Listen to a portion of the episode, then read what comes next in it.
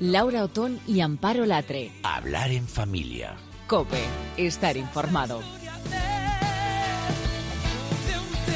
Bueno, pues eh, entre las pautas que nos ha ofrecido Ángel Peralba, bueno, eh, estaban eh, algunas muy interesantes y entre ellas está también el tener una buena alimentación, ¿no? el movimiento al aire libre, el deporte es algo necesario para que los chavales puedan superar momentos de depresión y quién mejor para asesorarnos en estos temas que nuestra experta en nutrición y entrenadora personal, Carla Sánchez Zurdo. Hola Carla, ¿qué tal? ¿Cómo estás?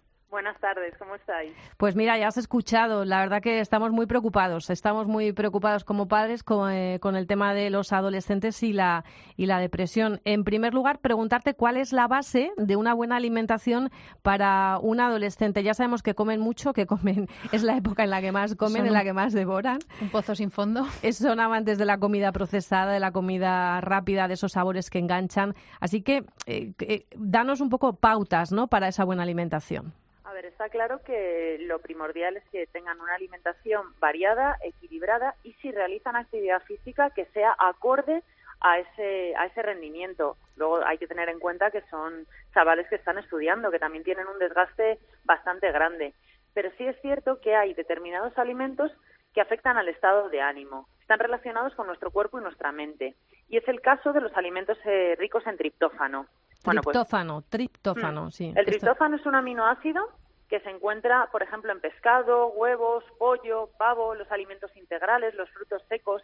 Eh, tenemos que intentar no alimentarnos a base de comida rápida, comidas procesadas, porque todos estos eh, bueno nutrientes, como estamos hablando ahora del triptófano, que está relacionado con, con, nuestro humor, con nuestro estado de ánimo, en los alimentos que están muy procesados, en los alimentos, eh, bueno, ahora hablaremos de la comida rápida o de los alimentos ricos en grasa, no son nada adecuados pues para controlar las emociones o esos estados de ansiedad. ¿Qué hace el, el triptófano? Bueno, pues hace que el organismo sintetice serotonina. la serotonina es un neurotransmisor que lo que hace es influir de forma directa en la, en la regulación del estado de ánimo. O sea, eso te hace sentir, la serotonina, para que nos entendamos, es lo que te hace sentir bien, ¿no? Te hace sentir mm, a gusto, feliz, ¿no? Te da esa sensación de placidez.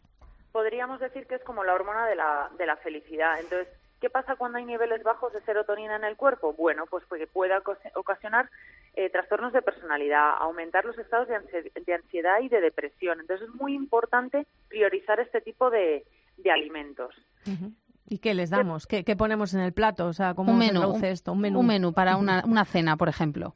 Claro, la cena tiene que estar siempre, dependiendo de si, si, el niño o del adolescente está o ha hecho ejercicio físico, bueno, pues podemos incluir algún tipo de alimento integral, pues como pasta integral, arroz integral. Luego es muy importante que por la noche intentemos, si en la comida ha tomado pescado, bueno, pues por la noche eh, que sea diferente, tomar eh, pollo, pavo, huevos, intentar que sea un menú equilibrado y variado, o sea, que no tome lo mismo en la comida que en la cena para garantizar que todos estos nutrientes se incluyen en las dos tomas. Luego, por ejemplo, personas que tienen los niveles altos de ácidos grasos omega 3 y omega 6. Bueno, estos, estos son ácidos grasos esenciales que nosotros tenemos que incluir a través de la dieta. El, el organismo, al ser esenciales, no los sintetiza o no los no los tiene de forma eh, natural, sino que se aportan a través de la alimentación. ¿Dónde se encuentran? Bueno, pues en pescado azul, en pescado blanco, en el aceite de, oliva y de girasol. Y entonces lo que hacen es que ayudan al organismo a conseguir un sueño largo y profundo, un sueño reparador. ¿Qué pasa? Que si nosotros dormimos bien, el estado de ánimo va a ser mucho mejor. Por lo tanto, vamos a evitar esos eh, pues trastornos o periodos de, ansiedad o de, o de, depresión. Y Carla, ¿y eres partidaria de, darles un complemento eh, de omega 3, bueno, 3, 6, 9, no sé, bueno, hay diferencias, ¿no? Pero un complemento de omega 3 eh, a, los, a los chavales, a los niños, o, con una buena alimentación no sería necesario?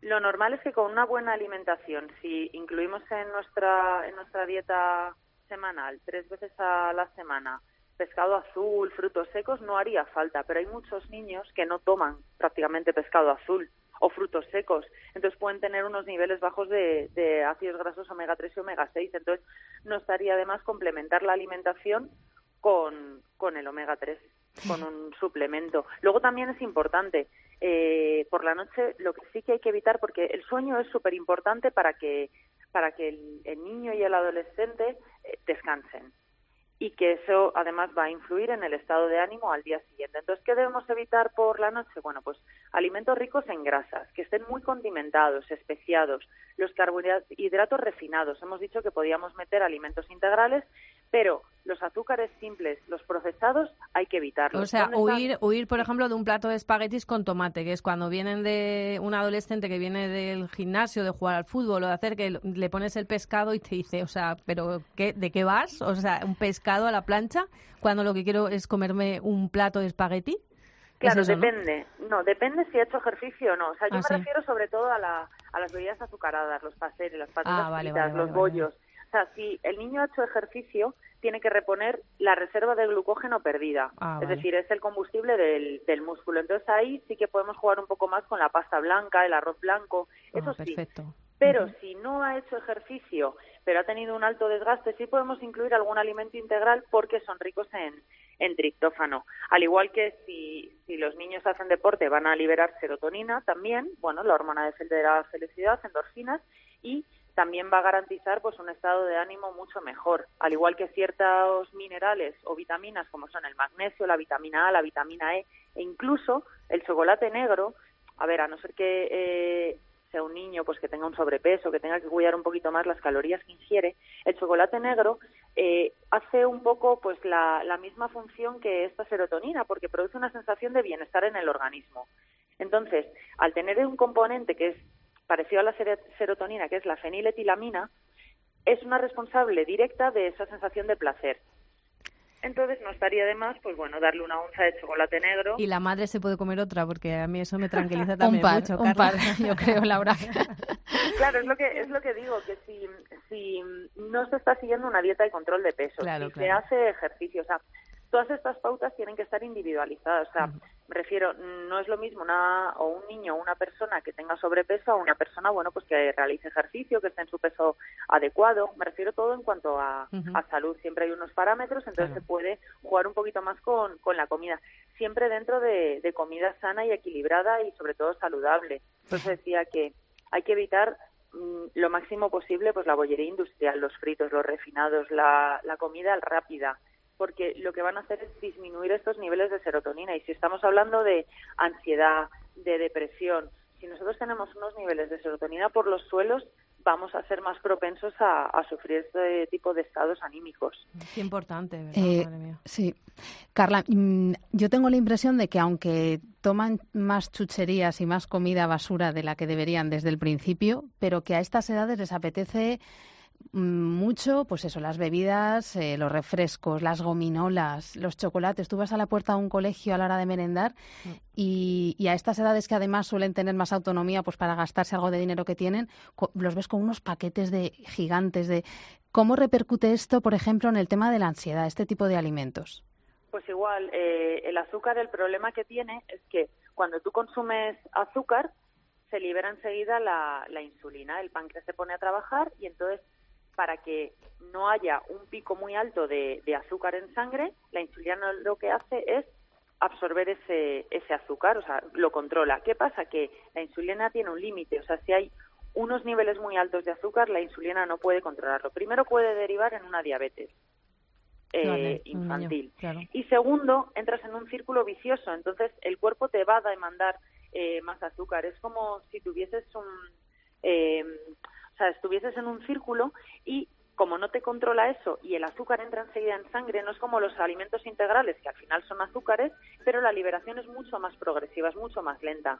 Entonces, eh, el azúcar entra en sangre más despacio, no se, absorba de forma, se absorbe de forma rápida, entonces la demanda que tiene el cerebro de ese, de ese azúcar o de ese estado placentero que te puede derivar al azúcar es mucho menor. Entonces debemos eh, evitar los alimentos de índice glucémico alto, que sería este azúcar.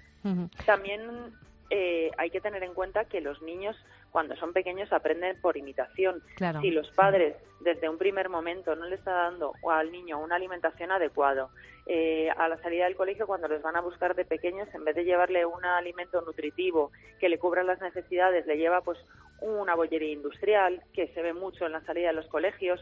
Al final el niño mm, va a aprender eso. Entonces, cuando se hace mayor, no va a comprar lo más sano, sino va a comprar pues la bolsa de chucherías, el bollo, la palmera, lo, lo que pues lo que le han dado desde pequeño. Claro, de todas formas, Carla, se percibe que bueno, pues muchos de los trastornos que hablábamos antes, pues están también relacionados con este cambio social que, que hemos experimentado. No se come como se comía antes, pero yo creo que en general también hay una generación de padres y madres muy preocupados por la nutrición ellos mismos eh, y que de alguna manera pues lo van a, enfocar también en, la educación de, sus hijos. Así que poco a poco y para ello vamos a contar contigo, si te parece, eh, en los podcasts de Hablar en Familia. ¿Dónde podemos encontrarte? Porque todo esto tienes una página web, cuéntanoslo.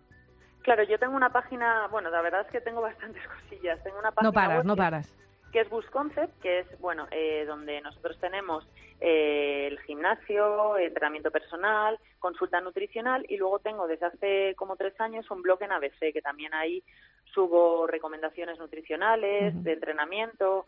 Todos los viernes por la mañana tengo un programa de radio que se llama Partido a Partido trabajo con cuatro no paras. y bueno, y si te queremos seguir en Twitter, arroba Carla Nutrición o en Instagram estás en Boost, Concept. o Carla Sánchez Zurdo. Bueno, Carla, pues muchísimas gracias como siempre por eh, acompañarnos y, y ayudarnos a que no que coman más, sino que coman mejor. Exacto. Bueno, un besito y gracias a vosotras. Un beso, hasta luego. Hasta luego. Laura Otón y Amparo Latre. Hablar en familia. El podcast de Cope para, por y con las familias. Estar informado.